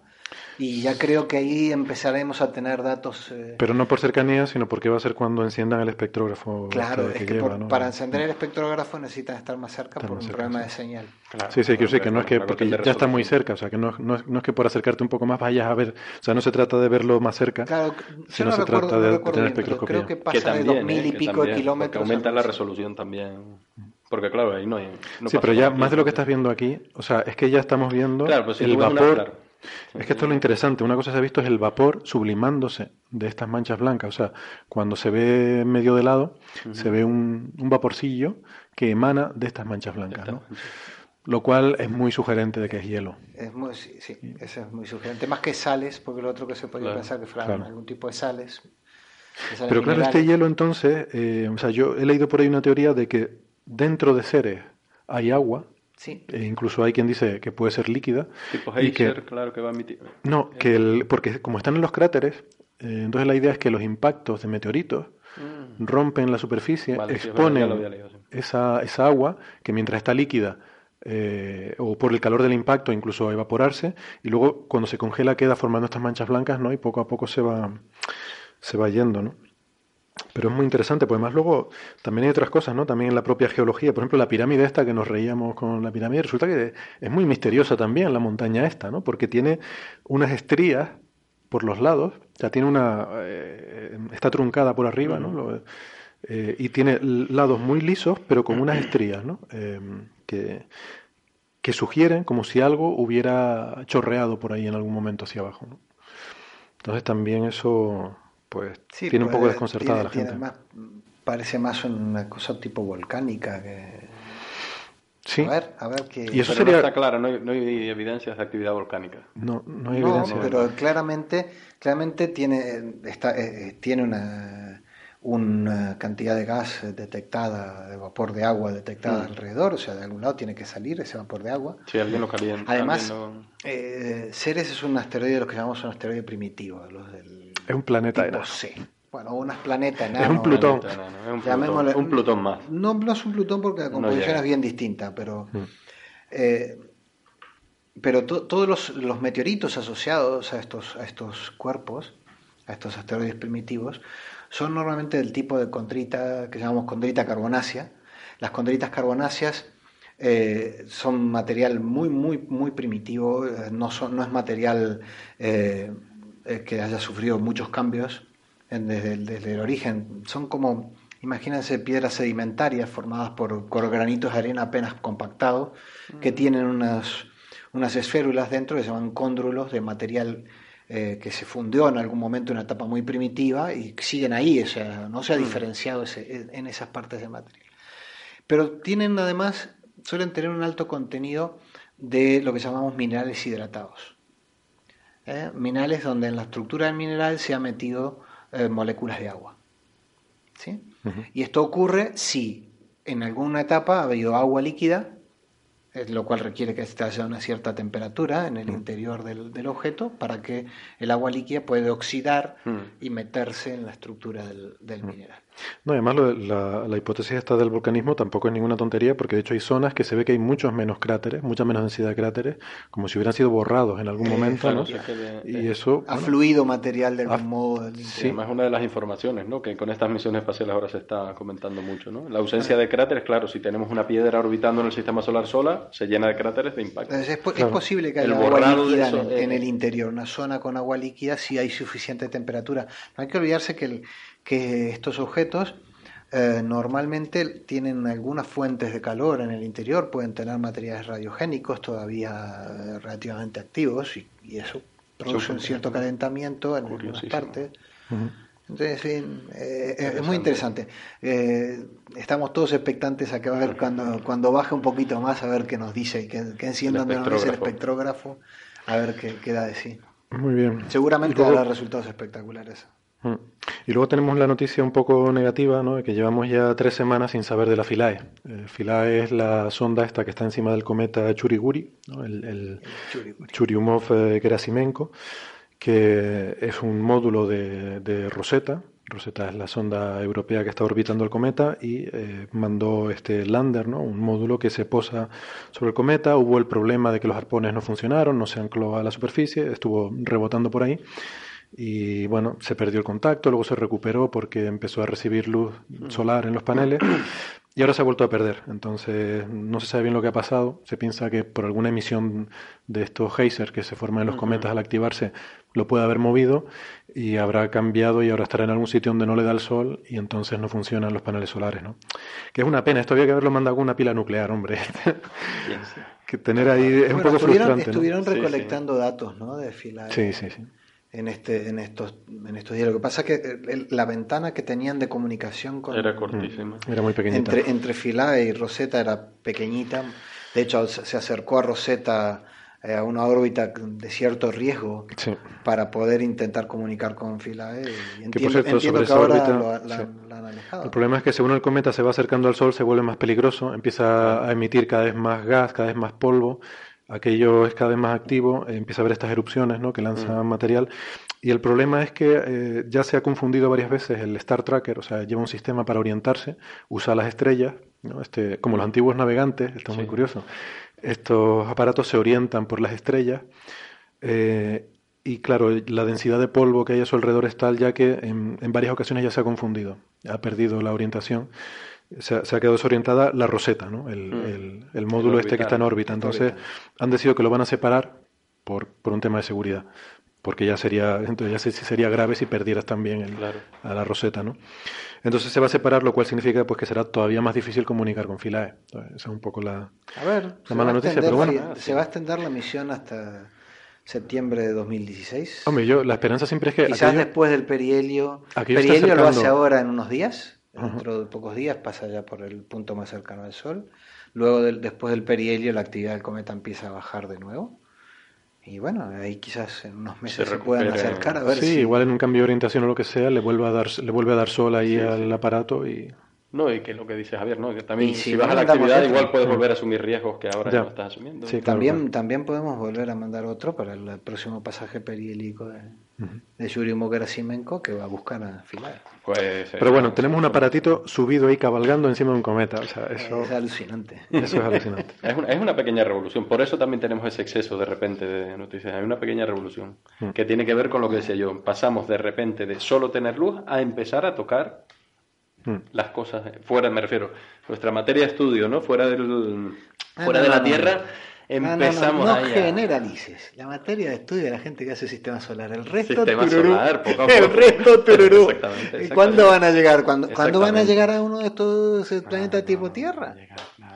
No de momento sí van a llegar, pero vamos. Me alegro, Javier, de que saques el tema del planeta tipo Tierra, porque es el, último tema que tenía para, para, tratar aquí hoy, porque hemos tenido esta noticia que ha dado a bombo y platillo la NASA, ¿no? del descubrimiento del planeta hasta ahora más parecido a la Tierra, por lo que, por lo que sabemos.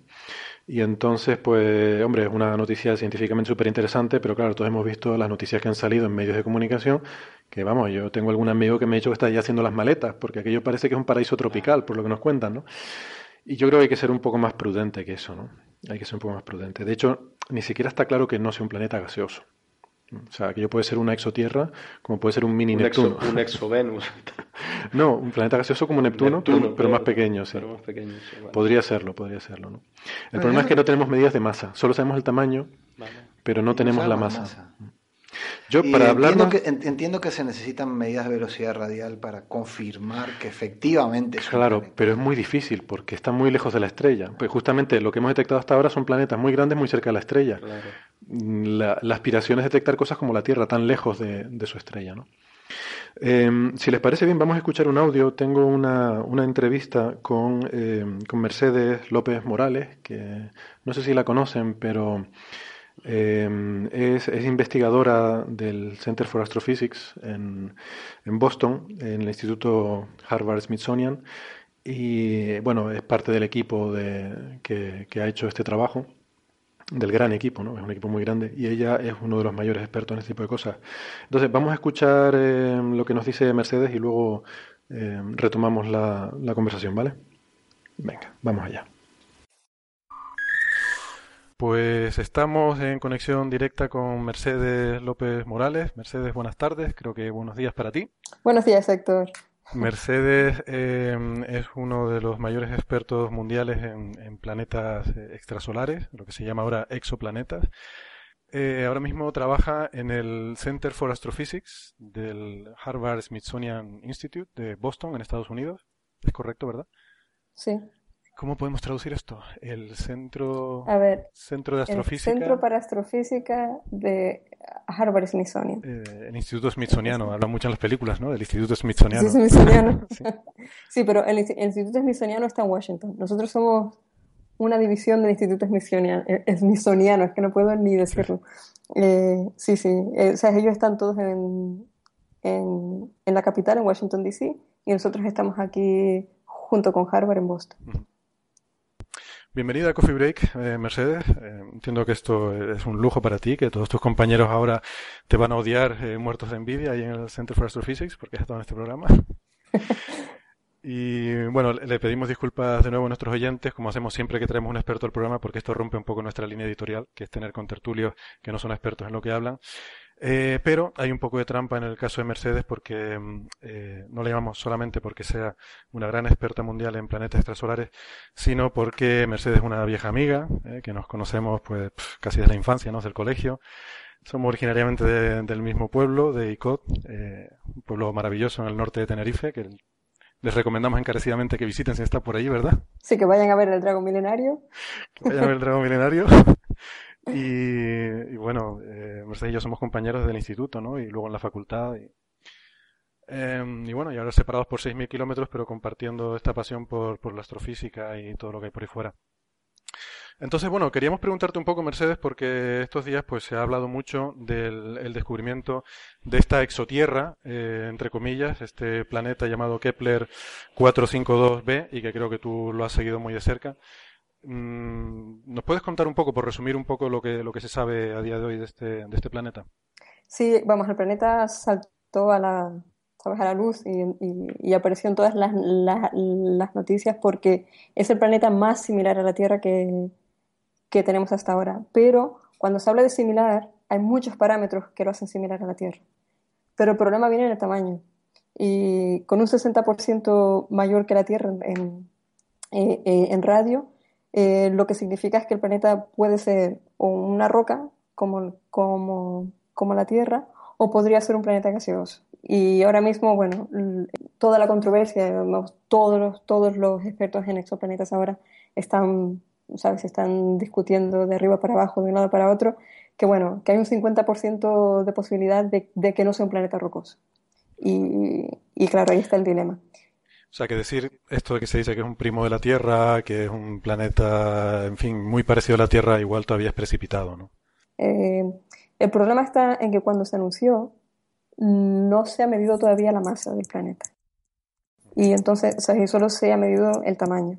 Pero necesitas la masa para saber cuál es la densidad del planeta.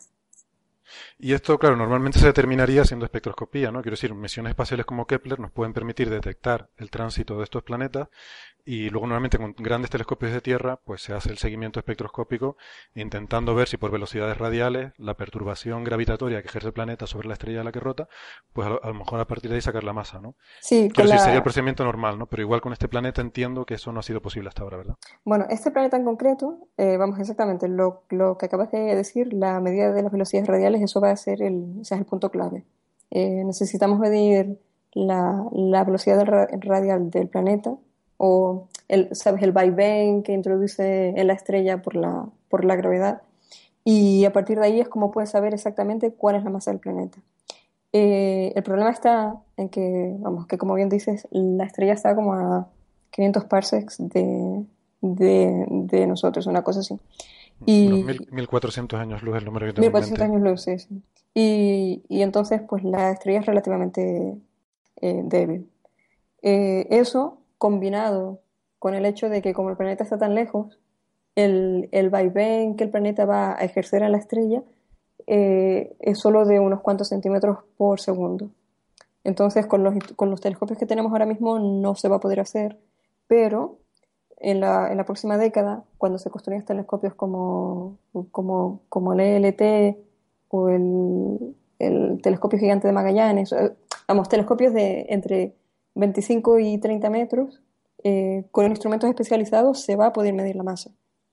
O sea que en 10 años así te vamos a poder decir, sí, sí, este planeta es rocoso y es exactamente como la Tierra, o olvídate, esto es un Neptuno, es una bola de gas y, y no tiene una superficie sólida en la que se puede desarrollar vida, básicamente.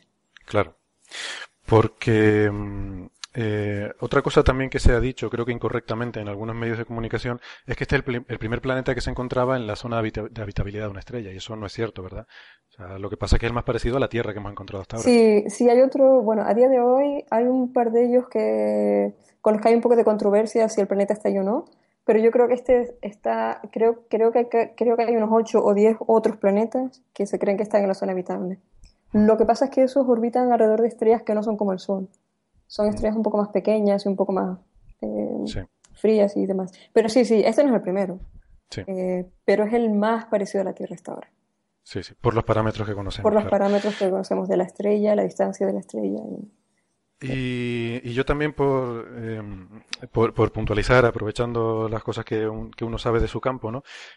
también se dice mucho que es una estrella idéntica al Sol y yo ahí quiero hacer una puntualización, que es salvo por la actividad. O sea, es una estrella idéntica al Sol en cuanto a su tipo espectral, su temperatura, su masa y su tamaño, pero no sabemos cómo es la actividad de esa estrella. Y eso a la hora de definir una zona de habitabilidad o definir las propiedades de un planeta puede ser muy importante, ¿no? Porque, pero vamos, es un tema del, que no se, no se habla nunca en estos, en estos casos, pero habría que mirarlo porque una estrella muy, muy activa que produciera superfulguraciones eh, podría tener consecuencias eh, graves sobre la habitabilidad de un planeta, ¿no? Por ejemplo, sí. Bueno, sí, que te quería decir que otra cosa que no sabemos es si el planeta tiene un campo magnético o no. Exacto, exacto. y eso tiene que ver con esto, sí. Exacto, porque aunque la estrella sea un poco más activa que el Sol, por ejemplo, si el planeta tiene un campo magnético fuerte, no importa las fulguraciones de la estrella porque el planeta está protegido. Pero estos son todo, Sabes que de la forma que yo lo veo es que ahora mismo, vamos, tenemos este, eh, tenemos este planeta ahí y es un muy buen candidato. Entonces, en los próximos años, lo que va a haber que hacer es tomar más datos y ver qué pasa, ¿sabes? Con la, con la actividad de la estrella, con la masa del planeta, eh, con modelos a ver si, si, si, el planeta podría tener un campo magnético y demás.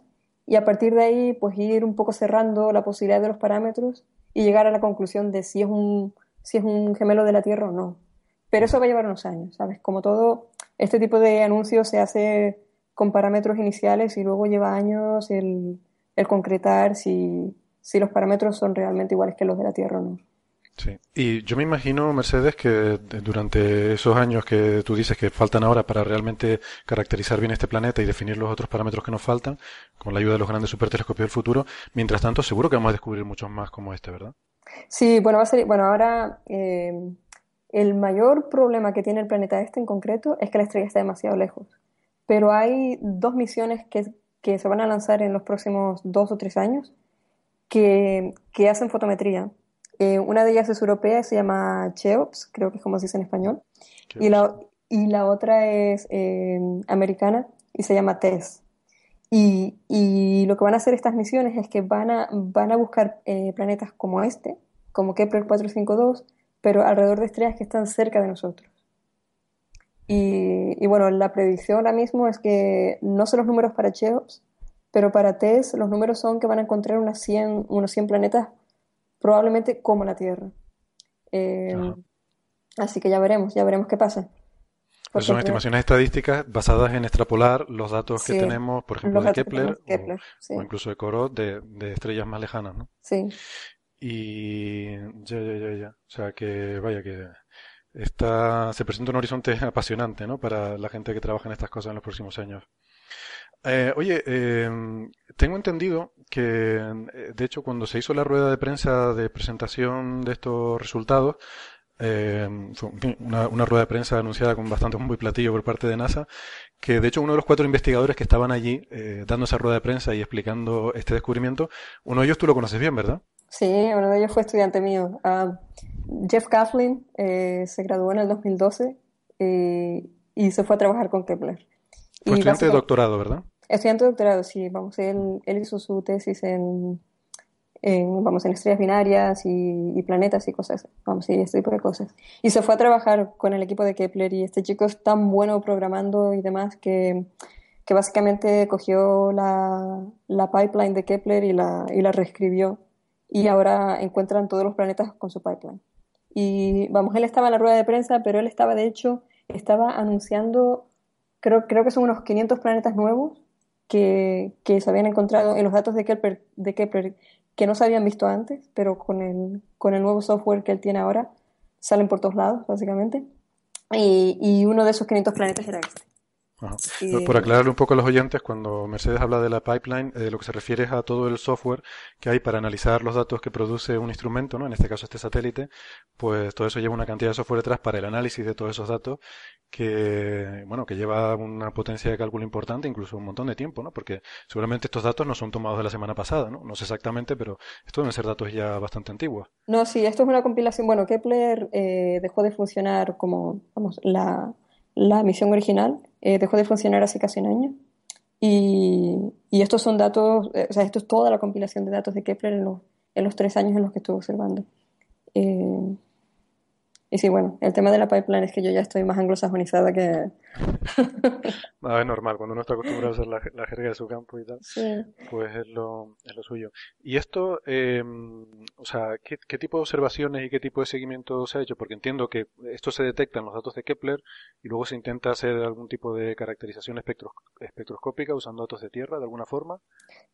Sí, bueno, de hecho, eh, desde que se detecta el candidato hasta que se anuncia, eh, hay un montón de trabajo detrás. Eh, por ejemplo, hay, hay, todo un proceso de confirmación para, para asegurarse de que no son lo que nosotros llamamos falsos positivos. entonces hay un montón de trabajo de imagen directa para ver si hay, si hay alguna otra estrella alrededor de, de la estrella que, que, tiene el planeta y que puede estar introduciendo ruido en los datos. Eh, hay observaciones espectroscópicas para asegurarse de, de los parámetros de la estrella y que no hay ninguna variación grande de, de, velocidades radiales, porque eso significaría que sería una binaria en vez de un planeta. Y vamos, todas esas observaciones ya se, se hicieron antes de publicar, básicamente. Entonces, con, eh, con todo el proceso este de, de, de, descartar los falsos positivos, se puede decir que el planeta es verdaderamente un planeta a un nivel de un 99%. Eh, o sea, que quizás es un poco injusto eh, asignar todo el mérito a Kepler, que sin duda, evidentemente, es el actor principal y protagonista en esto, pero que hay también trabajo de otros equipos, de otros grupos, de otras instalaciones, otros instrumentos y otros telescopios aquí detrás, ¿no? Sí, sí, vamos. Todo, todo el trabajo este del, de confirmación de falsos positivos y demás se hace todo con telescopios desde Tierra. Y de hecho se hace con telescopios desde telescopios de 10 metros, como el Keck en Hawái, hasta o, nuestro, el GTC, telescopio hasta, hasta, telescopios de un metro, sí, sí, hasta, o telescopios de un metro. O sea que sí, hay, hay cientos de personas detrás confirmando lo que Kepler ve en un principio. Y, vamos, es una labor gigantesca, o sea, toda la comunidad de exoplanetas está trabajando en esto. Sí, eso es importante porque hay que dejarle claro a la gente que, vamos, que, que a veces no, no, son conscientes de la cantidad de gente y, y, de, y, de, la cantidad de grupos diferentes incluso que hay involucrados en un, en un trabajo de este tipo, ¿no? Eh, hablábamos en uno de nuestros programas, eh, es muy típico en, en, la comunidad de física de partículas, por ejemplo, hablábamos de un artículo que rompió el récord de número de coautores con más de mil, ¿no? Un artículo del LHC, o sea que, que eso, eso es así. Mucha Hombre, sí, el, el, artículo del bosón de Higgins tenía unos 5.000 autores, o sí, ¿no? Uh Sí, bueno, no sé exactamente cuántos, pero sí. sí, Yo creo que había números 5.300 o algo así. Joder. Casi nada. Sí. Eh, bueno, pues, eh, en fin, Mercedes, no quiero, no quiero robarte más tiempo. Eh, quiero darte las gracias por, por eh, en fin, estar aquí con nosotros en Coffee Break, aunque sea a través de esta grabación. Y para mí ha sido un placer volver a saludarte después de mucho tiempo que no nos veíamos. Y me gustaría invitarte a que cualquier momento que estés de nuevo por aquí, por Tenerife, pues que, que eres bienvenida siempre que quieras participar en nuestra tertulia. Muy bien, yo sí, encantadísima. Y te doy una un poco de información anticipada. Estate ah, atento mañana. no te, puedo, no te puedo decir lo que es, pero ah. estate atento mañana que hay otro anuncio de otro planeta. Otro anuncio de otro planeta mañana, primicia informativa. ¿Lo han escuchado? Bueno, mañana será cuando salga en Coffee Break, o sea, será hoy. Mañana es el jueves, día 30. Mañana es el jueves, eh, que es el jueves en el que grabamos y, emitimos el Coffee Break, porque esta, esta entrevista la estamos grabando el día antes. Así que en el momento que estemos grabando Coffee Break, vamos a tener otro descubrimiento que nos anuncia aquí Mercedes eh, totalmente de forma primiciosa para, para nuestra audiencia. Y las observaciones se hicieron con un telescopio en La Palma. Ajá. Y eso sí nos lo podrás decir, ¿no? ¿Qué telescopio fue? El, el, Galileo. El telescopio Galileo, vale, vale. Pues nada, a ver si movemos los hilos por aquí y nos enteramos de algo más. Hacemos un poco de investigación periodística. bueno, hasta luego, Muchas gracias, un abrazo. Adiós. Bueno, pues. pues moviendo hilos. ¿eh? He estado moviendo hilos. Bueno, antes que nada pido disculpas por la calidad del audio, pero una, una conversación. Una conexión internacional y ya sabes cómo son estas cosas. Lo curioso es que me da la impresión de que se oía mejor a Mercedes que a mí, pero bueno, las cosas de la técnica. Eh, oye, que yo no sé, he movido hilos, he estado ahí poniendo mis contactos en mi, mi red de, de espionaje y tal, pero vamos, quiero decir que le he preguntado a Naira y a la gente de prensa de aquí, ¿no? Y no, no sabemos a qué se puede referir esta noticia, ¿no? E incluso antes de empezar a grabar estuve buscando en la página del CFA a ver si había noticias nuevas de hoy. Y la página del Galileo, creo que tú, Javier, estás ahora mismo online mirando en las páginas, ¿no? No, en la página del Galileo no salió nada. Pues yo, yo, creo que aquí juega la diferencia horaria también en nuestra contra, ¿no? Porque aquí son las 5 de la tarde, quiere decir que en Boston son las 10 y media de la mañana. Claro, igual, hay, igual hay alguien dándose prisa redactando ahora mismo en una oficina de Boston. Sí, tú para salir antes del telediario al mediodía. ¿Tú conoces esa, esa sensación? Pues mira, ¿no? bueno, la conozco porque comparto despacho con Naira, ¿no? La verdad es que yo no me dedico a eso, pero la veo a ella, ¿no? Y veo el estrés que supone tener que salir con la nota de prensa, ¿no? Y la verdad es que es algo que veo desde fuera, por lo tanto... Bueno, pues en el momento ahora que estamos ya terminando este programa, no ha salido todavía eh, esa noticia que Mercedes nos adelantaba, así que esperamos traérsela en nuestro programa de la semana que viene, pero bueno, ya no sé si ella que era el descubrimiento de, de otro planeta, de alguna forma. Y no lo sé, ¿qué les parece a ustedes esto? Yo creo que se ha exagerado un poco, ¿no? En los titulares mediáticos con lo de que el gemelo de la Tierra o el primo de la Tierra, o sea, todavía no estamos seguros, ¿no? Hay un 50% de probabilidad, más o menos, de que esto sea un planeta gigante gaseoso, bueno, un planeta gaseoso. Esto es un poco una ir aproximándonos al, tan buscado planeta gemelo de la Tierra. Eh, noticia de 2013, NASA has discovered the most Earth-like planet yet. O sea, NASA ha descubierto el planeta más parecido a la Tierra nunca visto. O noticia de 2014, eh, se ha encontrado un planeta del tamaño de la Tierra en la zona habitable de otra estrella. También ambas, ambas son noticias de, este, observaciones hechas con, el, con Kepler. Eh, evidentemente, eh, parte de un poquito de lo que hablábamos al principio, ¿no? Una forma de difundir los mm. resultados que tiene NASA. Que, no quiere decir que no sean ciertos esos titulares. O sea, es posible que en 2013 se encontrara el planeta más parecido hasta ese momento, que en 2014 se encontrara el primer planeta en, la zona de habitabilidad de una estrella, el primer planeta parecido a la Tierra en una zona de habitabilidad de su estrella, pero que era una estrella muy diferente al Sol. Y ahora hay un planeta en una estrella, por lo que sabemos, parecido al Sol. Parecido al Sol. Y, un planeta, por lo que sabemos, parecido a la Tierra. ¿no? Parecido a la Tierra. Yo, yo creo que en este tema, eh, lo hemos comentado en otras ocasiones, yo creo que hay más titular que ciencia porque hay más incertidumbres de las que se podrían asumir realmente para dar una noticia verdaderamente de ciencia. Es un titular basado en la imaginación colectiva.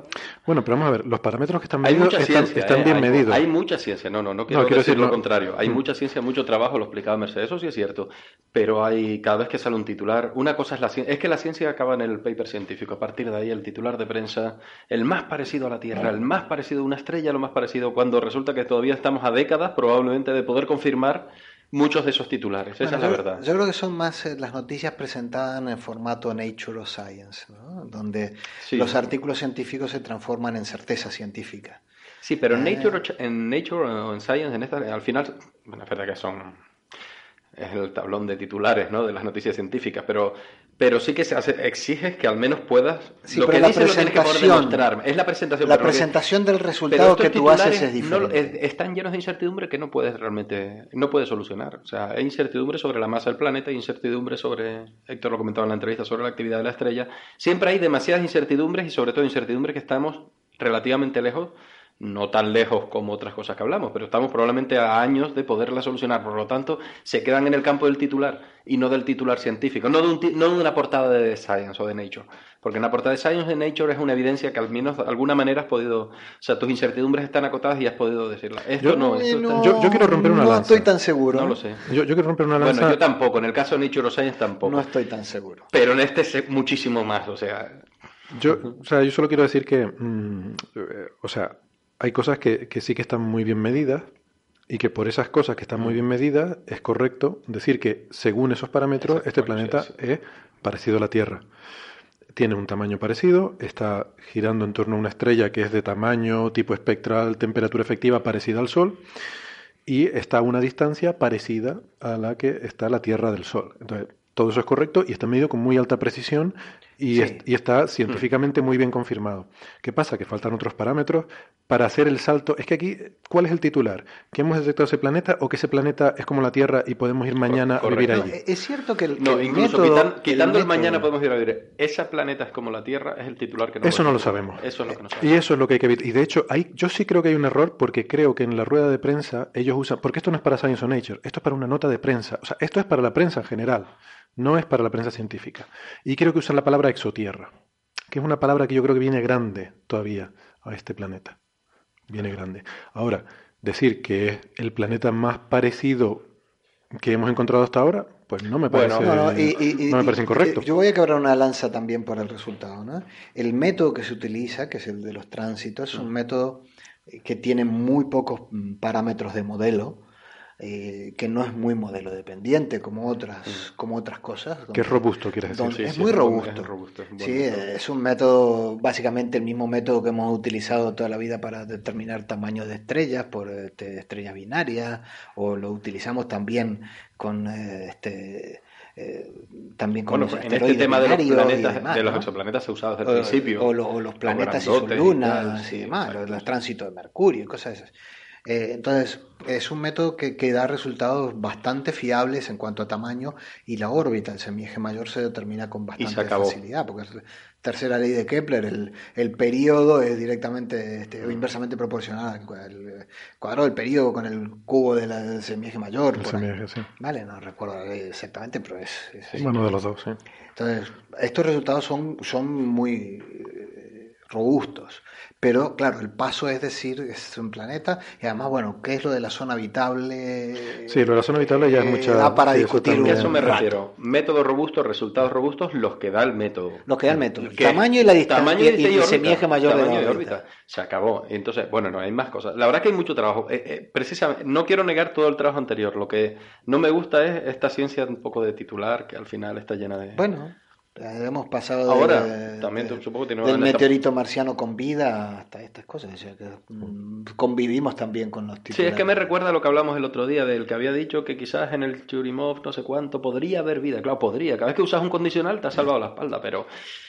Bueno, pero, decirlo, pues. Pero ese podría haber. Este, este, podría de esta gente es un poquito pero, menos, evidentemente, pero, pero, no deja de ser un podría. El estilo cuando pasa, cuando, se, cuando pasas de un podría a presentarlo como una certeza el ejemplo del, del, bendito meteorito marciano que tenían este, evidencias de, de, de, vida y tal que resultaron ser otra cosa. O sea, aquello que se presentó como un hecho consolidado no era tan consolidado no era tan, ni de cerca. Yo lo que sí veo en estas cosas es una falta de, de follow-up, ¿no? de seguimiento de las noticias. O sea, sean muchas noticias. Yo me acuerdo cuando aquello el meteorito marciano, yo me quedé súper eh, entusiasmado y luego ya no volví a saber nada más del tema.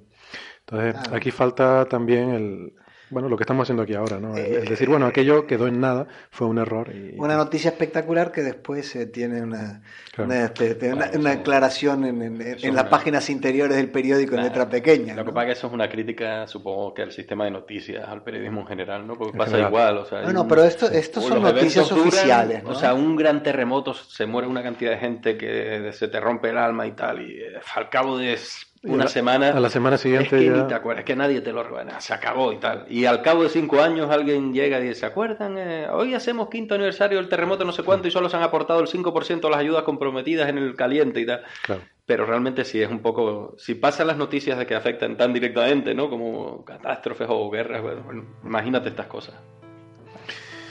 Bueno, pues, pues muy bien. Pues yo creo que en fin, que llevamos mucho rato hablando. Sí, Para variar. Siempre, toda la tarde. siempre acabo diciendo esto al final.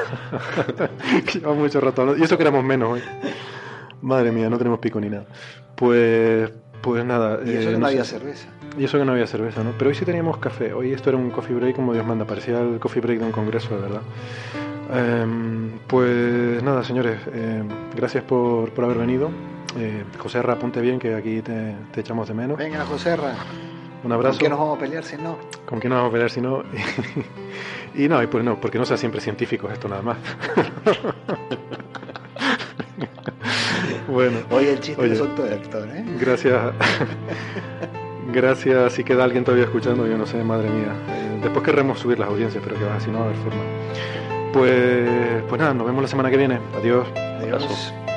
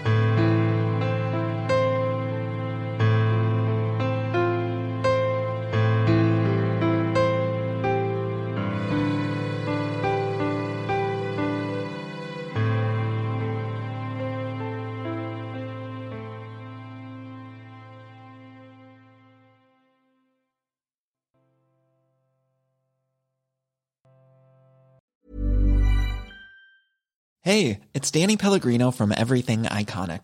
¿Ready to upgrade your style game without blowing your budget? check out Quince. They've got all the good stuff shirts and polos, activewear, and fine leather goods, all at 50 to 80% less than other high end brands.